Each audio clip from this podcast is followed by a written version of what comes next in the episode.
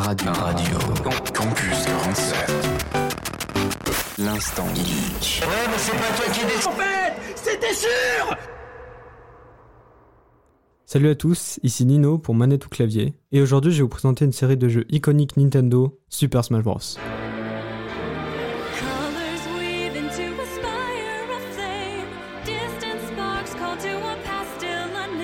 Cette franchise, connue mondialement, possède 4 jeux. Tout d'abord, Super Smash Bros. Melee, sorti en 2001, Super Smash Bros. Brawl, sorti en 2008, Super Smash Bros.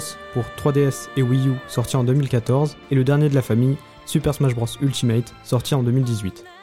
Une chronique sur tous ces jeux serait trop longue, nous allons donc nous concentrer sur Ultimate.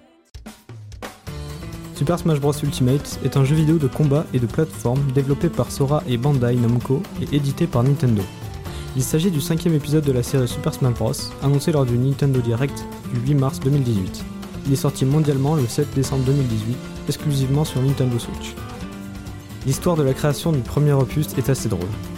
En effet, Masahiro Sakurai, créateur de Kirby, était en train de développer un jeu de combat. Mais les personnages ne lui convenaient pas.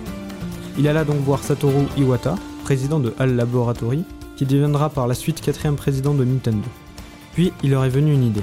Et si les combattants étaient les mascottes des jeux Nintendo Une excellente idée de marketing pour faire connaître et promouvoir de nombreuses licences méconnues. Les fans ont adoré cette idée, et c'est ainsi qu'est né Super Smash Bros. Melee.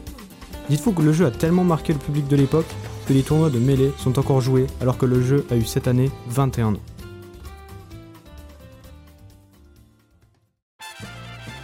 Un des gros avantages de Super Smash Bros Ultimate est son très large panel de personnages jouables. En effet, il y a pas moins de 74 personnages et 86 si on ajoute les contenus additionnels et plus d'une centaine de terrains.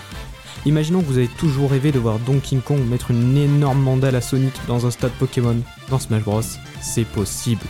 Je vais vite survoler le mode histoire qui, en soi, n'est pas si mauvais que ça, mais je dirais juste que c'est un petit plus pour les fans et le lore de Smash. Comme dans de nombreux jeux de combat, on retrouve trois grandes catégories de personnages. Tout d'abord, les tanks, de gros personnages qui mettent beaucoup de dégâts, lourds, donc difficiles à envoyer valdinguer dans les airs, mais souvent lents, par exemple Bowser.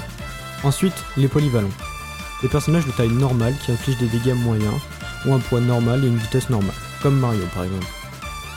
Et la dernière catégorie, les personnages légers, souvent caractérisés comme étant de petite taille, rapides mais infligeant peu de dégâts et étant faciles à éjecter, comme Fox par exemple. Car oui, je ne l'ai pas précisé, mais Smash Bros ne met pas en place une barre de vie comme dans la plupart des jeux de combat, mais un système de pourcentage. Plus un personnage subit des dégâts, plus son pourcentage augmente, et donc il a une plus grosse chance de se faire éjecter du terrain et de perdre une vie. On retrouve également un gameplay très complet, car peu importe le personnage choisi, vous avez à disposition de nombreux coups pour venir à bout de votre adversaire. Comme par exemple les attaques smash, les coups pouvant être chargés et dirigés dans toutes les directions. Revenons par exemple à notre Donkey Kong, un personnage lourd ne possédant que ses poings, en gros un énorme bourrin. Son coup spécial est une série de coups de poing ayant pour but d'envoyer son ennemi dans les nuages.